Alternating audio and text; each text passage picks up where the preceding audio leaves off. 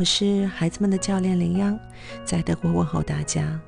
我的世界你不懂，亲子沟通第一步，改变孩子，从改变自己开始。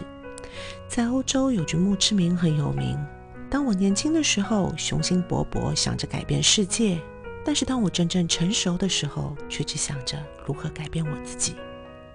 都说孩子是成人的救赎，透过孩子能看到成人的愚蠢和不足。记住，你想要自己的孩子拥有哪个优秀品质，那就先把它变成你自己的一个习惯，让孩子通过观察并感受到这些积极的影响。比如，你想要你的孩子爱上阅读，那就自己先列出本月书单，从今天开始养成阅读的习惯。你的孩子如果脾气暴躁，那你就从现在开始觉察自己，学会更好的与各种情绪相处。你的孩子如果害怕挑战，那你就设定一个你自己的挑战，展现努力争取的过程。如果连自己都做不到的话，那么孩子们凭什么就得做到呢？对于孩子的教育是不分阶段性的。家长需要做的，只是在不同的情境下言传身教。就好比之前提到的孩子，似乎突然之间开始违反行为准则，那么背后的原因可能是一个甚至多个。比如孩子的敏感性、反脆弱能力、注意力缺陷、多动、才智等方面都可能起重要作用。当然，还有单亲母亲带来的影响因素，同样不容置疑。我们首先应该清楚，孩子本身具备非常强的社交能力，这种能力不需要通过家庭学习或者学校体系来习得。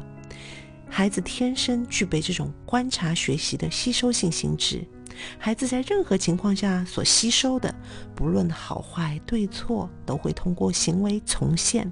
由此呢，儿童和青少年他会直接或间接地反映出自己的生活圈，通过学习模仿，在自己的活动范围内进行尝试。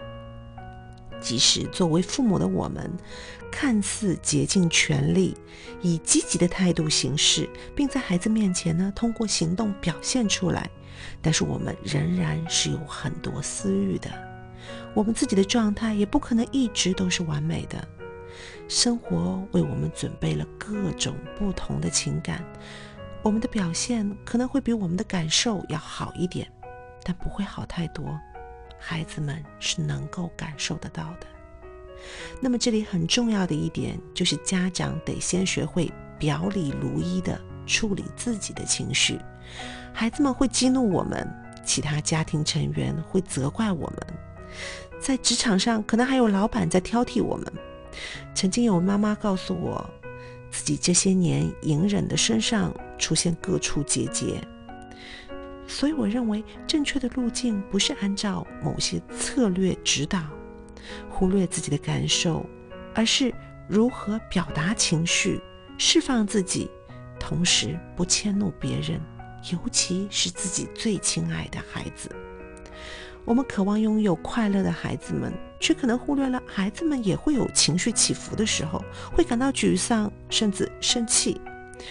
未来孩子真正的对手，可能就是自己的情绪。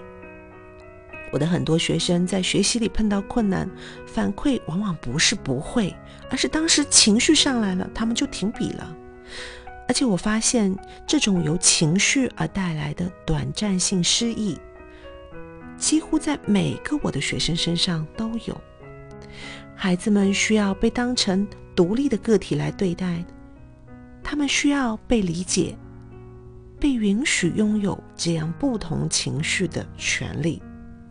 正因为理解自我的情绪感受，才能学会更明白尊重别人的意思，才能学会人与人之间的界限。所以。想要真正的改变孩子，先从改变自己开始。如果喜欢我的分享，欢迎点赞转发，谢谢你的宝贵时间。